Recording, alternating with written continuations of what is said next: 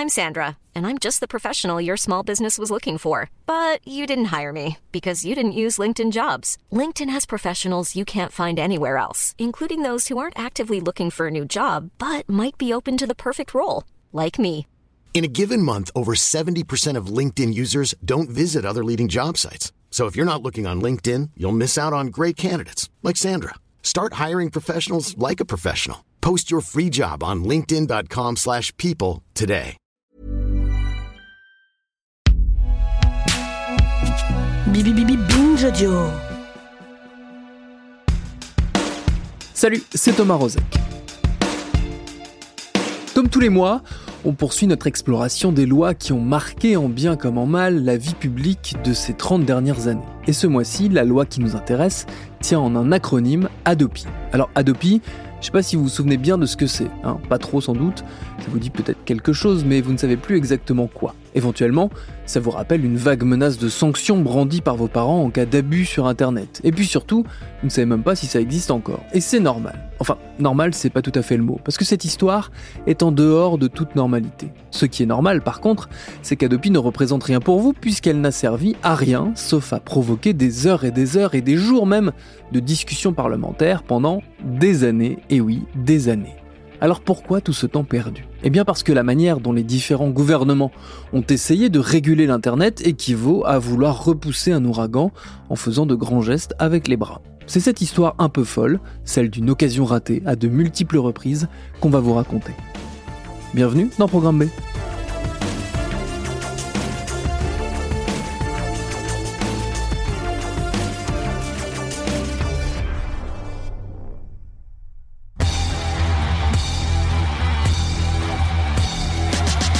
La loi instaurant la Haute Autorité pour la diffusion des œuvres et la protection des droits sur Internet, l'acronyme d'ADOPI, a été votée en 2009. Mais tout a commencé bien avant. On pourrait dater ça de la création du web dans les années 90, qui va rendre l'Internet accessible au plus grand nombre. On pourrait aussi dater ça du moment où s'est développé le système de peer-to-peer, soit la possibilité pour deux ordinateurs d'échanger directement, sans transiter, par un serveur central. Ou encore du moment où Napster, la plus connue de ces applications peer-to-peer, a déboulé dans nos vies, dès 1999. Et même si ce service d'échange de fichiers musicaux n'a réellement fonctionné que pendant deux ans, il a provoqué une véritable révolution des usages et inspiré des dizaines d'imitateurs et de successeurs du type Emule, Casa, Soulseek et bien d'autres. Et il a surtout scellé la rupture entre les producteurs de musique et leur principale source de revenus, les consommateurs. Il y a une manière simple de raconter cette histoire, un peu caricaturale, certes, mais très parlante pour comprendre ce qui s'est passé. Jusqu'à présent, toutes les révolutions technologiques avaient plutôt profité à l'industrie musicale. L'arrivée du CD, par exemple, lui avait déjà permis de revendre les albums qu'elle avait déjà vendus en vinyle. Et la perspective de l'Internet allait lui permettre de refourguer en fichier ce qu'elle avait déjà vendu en CD. Le rêve pour toute industrie, revendre perpétuellement le même produit. Bon, ça s'est pas tout à fait passé comme ça. Avec le peer-to-peer, les internautes se sont rendus compte qu'ils pouvaient tout échanger entre eux, y compris des fichiers de musique. Alors ok, c'est du piratage, mais il s'agissait aussi pour certains de dire non à un système d'échange à sens unique. D'autant que, très vite, a surgi l'idée de financer les auteurs et les autrices en se passant des intermédiaires, en se passant donc des producteurs.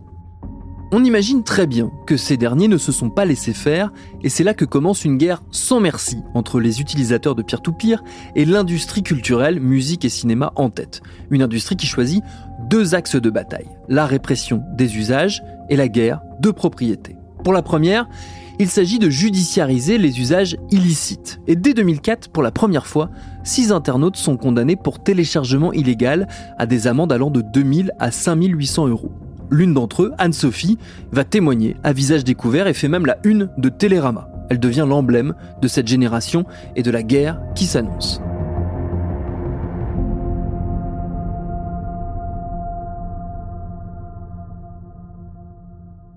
Le deuxième axe de travail des producteurs de contenu porte sur la propriété des fichiers numériques. L'objectif, c'est d'empêcher leur libre circulation en imposant ce qu'on appelle des DRM, des Digital Rights Management, soit en français de la gestion numérique des restrictions. Alors prenons un instant pour rappeler que ces dispositifs techniques de protection des droits d'auteur servent avant tout à restreindre certains usages comme la copie privée ou à empêcher la lecture de fichiers sur des supports différents. L'autre but étant de tatouer chaque fichier pour en contrôler la circulation. Il faut se remettre dans le contexte de l'époque. À ce moment-là, on ne trouve rien ou pas grand-chose dans les offres légales en ligne. Les catalogues d'œuvres ne sont pas numérisés. L'industrie musicale perd 20% de chiffre d'affaires chaque année et évidemment le coupable c'est le piratage. On verra plus tard que c'est un peu plus compliqué que ça. Entre des internautes impatients et prêts à renverser la table et des producteurs qui préfèrent faire des campagnes d'affichage arborant des doigts d'honneur adressés au téléchargement illégal et donc à celles et ceux qui le pratiquent, et oui c'est vrai, le dialogue est rompu. Bonjour l'ambiance et bonjour la confiance.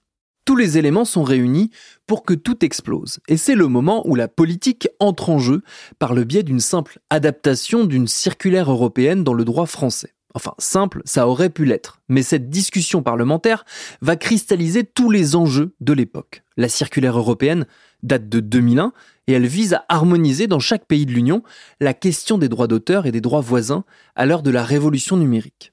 Le gouvernement, gouvernement Raffarin puis gouvernement Villepin, n'est pas très pressé. Mais bon, à la fin 2005, il se décide enfin et nomme le meilleur des spécialistes des questions numériques pour gérer ce dossier complexe. Un homme moderne, bien dans son époque. Bon d'accord, c'est tout l'inverse, c'est même pire. C'est Christian Van Est, député de l'UMP à l'époque, qui est désigné rapporteur du projet de loi à l'Assemblée nationale. Vous avez peut-être oublié qui était Christian Van Est, alors on vous a retrouvé une petite archive pour le situer. Les propos homophobes de Christian Van Est qui ont déclenché une véritable tempête politique. Le, le député UMP du Nord devrait être exclu euh, du parti. La procédure est désormais lancée. Il perd également euh, son investiture pour les prochaines législatives. Christian Van Est nous avait déjà habitués à des dérapages homophobes. Il est connu pour son acharnement contre l'homosexualité. Mais cette fois, il a franchi la ligne rouge en niant la déportation des homosexuels en France. Dans une interview diffusée sur le site chrétien Liberté politique, animé par une association chrétienne, il qualifie cette déportation tout simplement de légende. Voilà, ça en dit long quand même sur l'intérêt porté au numérique par les dirigeants de l'époque et sur leur perception des enjeux en cours. Le texte arrive à l'Assemblée agrémenté de deux recommandations antagonistes qui vont refléter les débats à venir. D'un côté, le Conseil économique et social dit qu'il ne faut pas considérer le téléchargement et la circulation libre des œuvres comme du piratage, mais plutôt comme de la copie privée, et qu'à ce titre, il faut penser à un mode de rémunération pour les auteurs et les autrices. C'est ce qu'on appelle une licence légale. Retenez bien ce nom, c'est important pour la suite. De l'autre, le Conseil supérieur de la propriété littéraire et artistique, qui est constitué majoritairement de représentants des industries culturelles et des ayants droit, dit au contraire qu'il faut mettre en place un système de répression adapté, appelé riposte graduée, qui préfigure la future Adopi. La riposte graduée, c'est un peu la main tendue de l'industrie culturelle vers les internautes pour faire la paix. Ok, on va pas vous mettre en prison si vous téléchargez, on va d'abord vous couper Internet et si vous recommencez, alors là, on sera méchant. Avec un lobbying intense et la promesse de faciliter l'accès aux œuvres, les producteurs de musique pensent avoir fait le plus dur. Ils se trompent.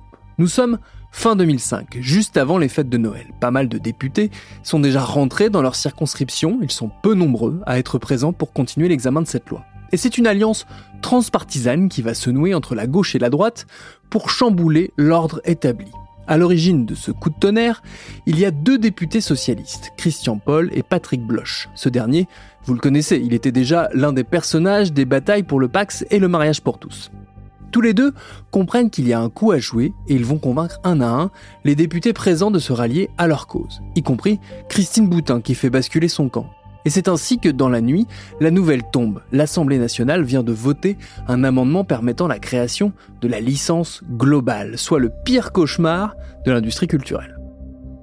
Sur Internet, malgré l'heure tardive, la nouvelle se répand comme une traînée de poudre. Il faut dire que quelques journalistes spécialisés et des internautes suivent les débats en direct depuis le début de l'examen de la loi et échangent ensemble de leur teneur. Et ce soir-là, ils ont pu voir le coup se fomenter quasiment en temps réel. Mais alors pourquoi est-ce une révolution? Parce que la licence globale, c'est une utopie. C'est l'autorisation donnée aux internautes de faire circuler librement et gratuitement des œuvres en échange d'un forfait mensuel prélevé sur leur abonnement Internet. Une somme qui est répartie ensuite entre les créateurs et les créatrices. C'est une idée qui circule depuis peu, et les producteurs de musique et de cinéma la combattent avec force, parce que selon eux, ça n'est pas viable ni pour eux, ni pour les artistes. Ça serait surtout un inversement de valeur d'une pyramide en haut de laquelle ils sont installés depuis des décennies. Voilà donc qu'un soir de décembre, une trentaine de députés décident de renverser la table, enfin d'essayer de la renverser, car le conte de Noël ne va pas durer. Une fois la stupeur passée, le monde politique et culturel se mobilise. Le gouvernement préfère retirer le texte pour le représenter en mars 2006, sous sa version originale, c'est-à-dire expurgé de la licence globale. En plus, il décrète l'urgence, ce qui veut dire qu'il n'y aura qu'une seule lecture à l'Assemblée. Bref, on verrouille, on verrouille. La licence globale, c'est donc un doux rêve qui aura duré trois mois. En juin 2006, la loi est votée dans ses principes originaux. Reconnaissance des DRM, interdiction de les contourner, illégalité du téléchargement des œuvres et de leur mise à disposition, etc., etc. Le texte prévoit déjà une riposte graduée, un système d'amende qui a été décidé pour les contrevenants. Mais le Conseil constitutionnel va révoquer ce dispositif de contravention et imposer le retour aux sanctions pénales. Bref, on n'est pas vraiment plus avancé, sauf qu'on peut dire que c'est le lobby des producteurs qui a gagné.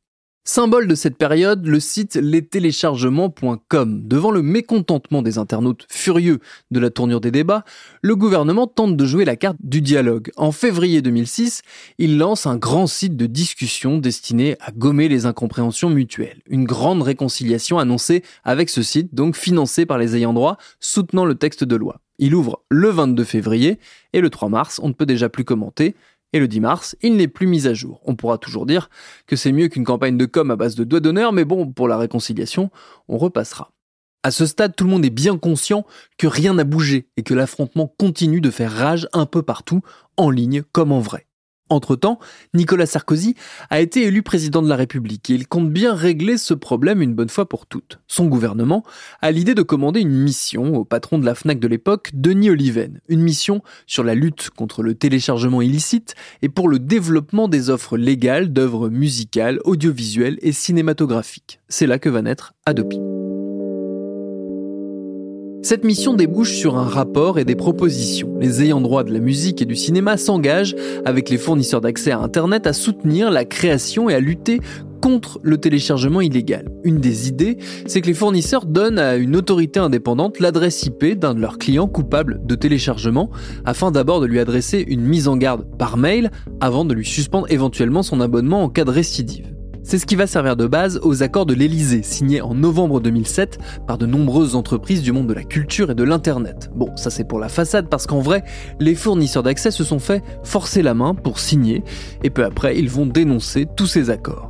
Mais peu importe, la loi création et Internet, avec toutes ses propositions, va pouvoir être votée. Ce projet, porté par la ministre de la Culture de l'époque, Christine Albanel, propose de créer une haute autorité pour la diffusion des œuvres et la protection des droits sur Internet. On en revient à la fameuse Adopi, Adopi qui va être chargée d'appliquer la réponse graduée. Mail d'avertissement, lettre recommandée, coupure d'Internet sont susceptibles d'être ainsi sanctionnés ceux qui téléchargent, d'accord, mais aussi ceux qui ne surveillent pas leur connexion. En gros, si quelqu'un profite de votre bande passante pour télécharger le premier OSS 117, oui, on est en 2009 à l'époque, eh ben c'est vous qui êtes sanctionné.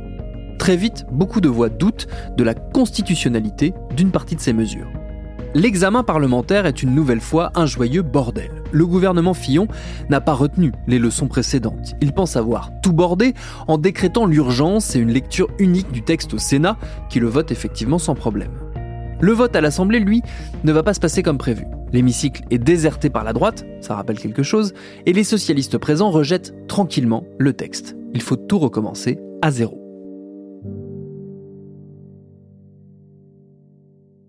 Le projet de loi revient donc en lecture à l'Assemblée et le gouvernement, vexé, impose un rythme endiablé. Il faut examiner des centaines d'amendements à la chaîne et au bout de cette course, la loi est votée et par l'Assemblée et par le Sénat en mai 2009. Fin de l'histoire Non parce que désormais, c'est au tour du Conseil constitutionnel d'inspecter les propositions retenues. Et ce que beaucoup avaient prédit arrive, les sages, comme on les appelle, estiment qu'une autorité administrative ne peut pas couper Internet, ça ne peut pas être de son ressort. Ils disent en résumé, la libre circulation des idées, c'est ce qu'il y a de plus précieux, et vu l'importance prise par Internet dans cette circulation des idées, il n'y a qu'un juge qui peut avoir le droit, au sens propre du terme, de couper Internet à quelqu'un. Histoire de ne pas perdre de temps, une partie de la loi est promulguée. En revanche, il faut refaire la partie du texte censuré et donc revoter une nouvelle loi. Ce sera Adopi 2, moins d'un mois après Adopi 1, la suite la plus rapide de l'histoire législative. Signe d'un changement d'attitude, le texte ne relève plus du ministère de la Culture mais de celui de la Justice, ce qui aurait été plus juste depuis le début assurément. Cette loi complémentaire prévoit donc que les cas de téléchargements illégaux collectés par Adopi seront cette fois transmis à un juge qui prendra la décision ou non de couper Internet aux contrevenants. Cette fois, tout est en ordre, la loi est votée, promulguée, les décrets sont publiés fin 2009 et en 2010, Adopi voit enfin le jour. Un site est même créé pour faire sa promotion, ça s'appelle J'aime les artistes, et un peu à l'image de son grand frère, lestéléchargements.com, c'est un fiasco total, à tel point que le site est en rade dès la fin 2009, car le ministère de la Culture a oublié de payer pour renouveler le nom de domaine, aussitôt récupéré par un internaute rebelle. No comment.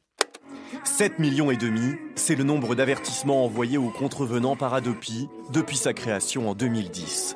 Cette activité de la haute autorité fait état de 72 condamnations. Ces chiffres témoignent de la difficulté de la lutte par la répression dans le domaine du téléchargement illégal. Aujourd'hui, la mission d'Adopi se tourne vers la pédagogie. On est vraiment dans notre mission de régulateur, hein, c'est-à-dire euh, essayer euh, que des bonnes pratiques se, se construisent dans un rapport euh, qui n'est pas d'hostilité par nature, au contraire, qui est de complémentarité entre les créateurs, les industries culturelles d'un côté et les usagers. Faisons un bond dans le temps pour arriver directement dans le présent, 12 ans plus tard, et faire un bilan définitif car il y a quelques mois, le Parlement a décidé de la suppression de cette haute autorité, ou plutôt de sa fusion avec le CSA au sein de l'ARCOM, le nouveau super régulateur des télécoms et du numérique. Le bilan, donc. Depuis ses débuts, l'Adopi a coûté 82 millions d'euros de budget, a envoyé quelques 13 millions de mails d'avertissement et a récolté 87 000 euros d'amende. Les défenseurs de l'institution estiment que celle-ci a rempli son rôle, qui n'était pas de sanctionner, mais d'inciter à arrêter de télécharger illégalement, et de citer le chiffre suivant, dans 70% des cas, l'avertissement par mail a suffi.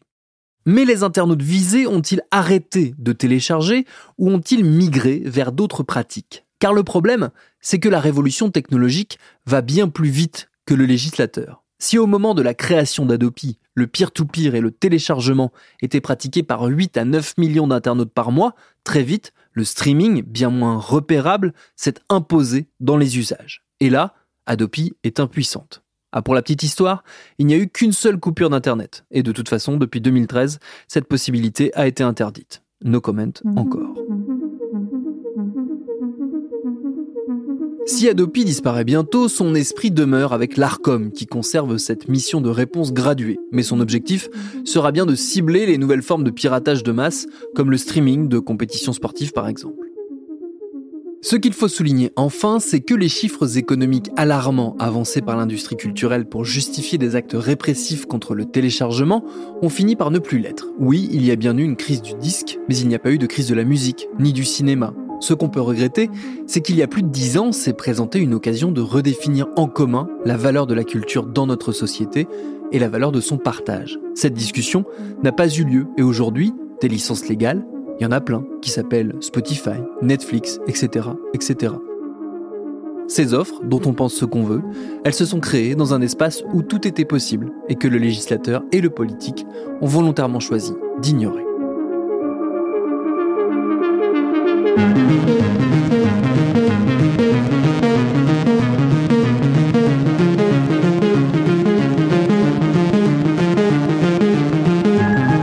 Merci à David Carzon qui a signé le texte de cet épisode de Programme B, qui est un podcast de Binge Audio, préparé par Lauren Bess et réalisé par Elisa Grenet. Tous nos épisodes, les anciens, les nouveaux, les prochains, sont à retrouver sur vos applis de podcast préférés. Cherchez-nous sur Internet si vous voulez nous parler, et à très vite pour un nouvel épisode.